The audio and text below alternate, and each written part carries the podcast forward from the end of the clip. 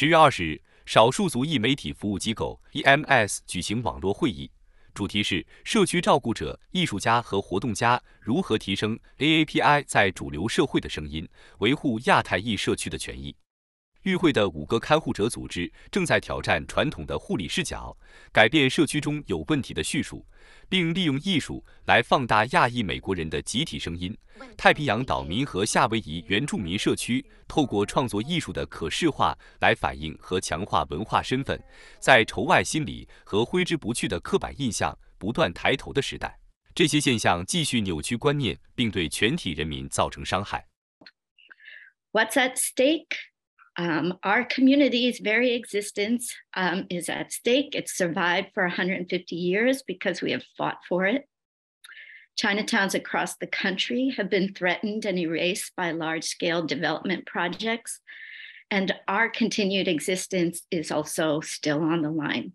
So is the heart of our community for APIs in Philadelphia and beyond.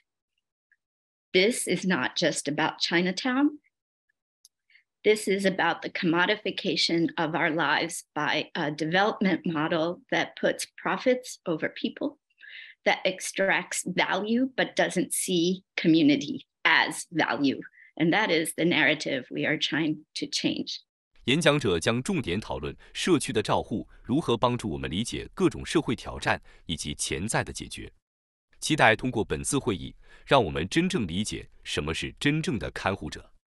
与会的看护者及其组织用自己切身的经历告诉我们，真正的看护不仅仅是身体的护理，更重要的是精神上让那些亚太裔的社区老人找到归属感。Trauma that we're dealing with.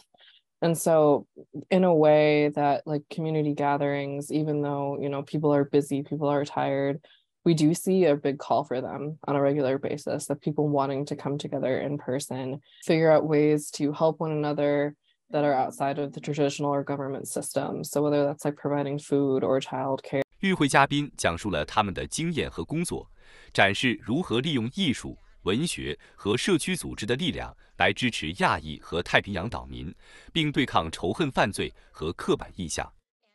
而随着对亚裔和太平洋岛民的仇恨犯罪在美国不断上升，这些个人和组织的工作显得特别重要。他们代表的不仅是他们自己，更是整个社区的声音和愿望。全美电视台记者洛杉矶综合报道。